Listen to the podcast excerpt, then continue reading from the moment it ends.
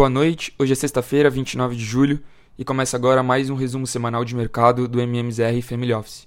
Começando pelos mercados globais, que tiveram uma semana decisiva por conta principalmente da decisão política monetária do Fed, além de concentrar ainda alguns dados econômicos tanto dos Estados Unidos como da zona do euro.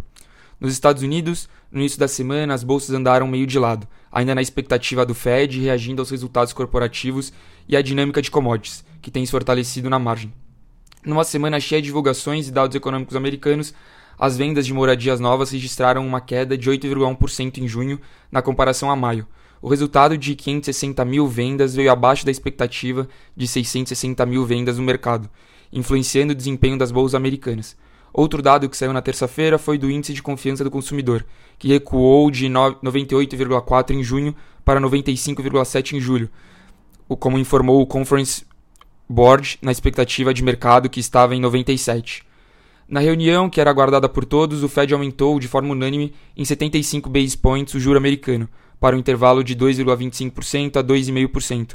O comitê ainda reforçou o compromisso em entregar a meta de 2%, mantendo seu discurso mais hawkish, em linha.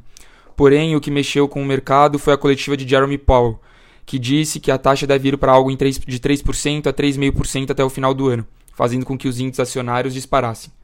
A divulgação do PIB do segundo trimestre de 2022 veio mais fraca do que o esperado nos Estados Unidos, recuando 0,9% versus um consenso de alta de 0,4%. Esse é o segundo recuo consecutivo da atividade econômica americana, o que configura já uma recessão técnica. Por fim, os pedidos de seguro-desemprego somaram 256 mil na semana passada, contra uma projeção de consenso que estava na casa dos 249 mil. Passando agora para a Europa, após uma nova redução do fluxo de gás russo, os países da União Europeia chegaram a um acordo para cortar o consumo do insumo em 15% no inverno. Sobre os indicadores, o sentimento econômico da zona do euro caiu para 99 pontos em julho, ante 103,5 pontos em junho e abaixo dos 102 esperado pelo mercado. A zona do euro também informou o PIB preliminar do segundo trimestre de 2022, que subiu 0,7% ante o trimestre anterior de 4% na comparação com o ano passado.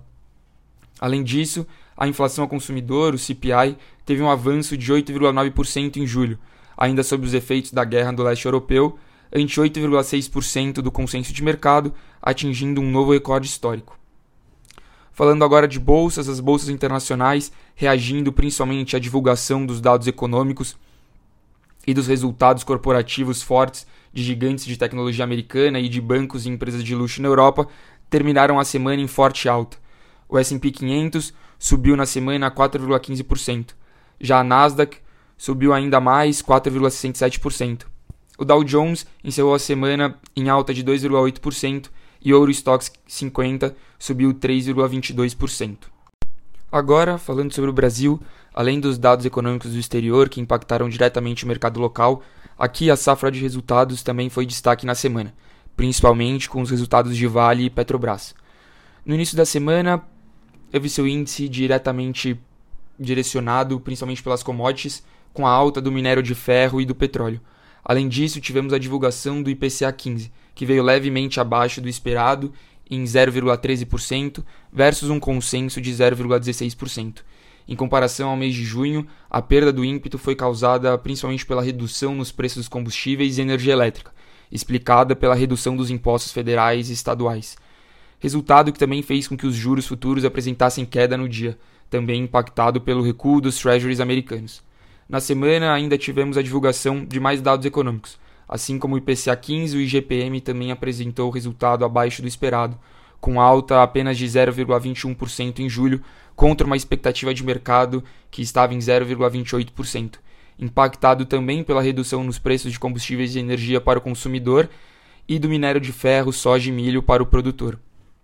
Outro dado que saiu essa semana foi o do CAGED, que apontou a abertura em junho de 277 mil vagas, acima do esperado pelo consenso de mercado, que era de 240 mil.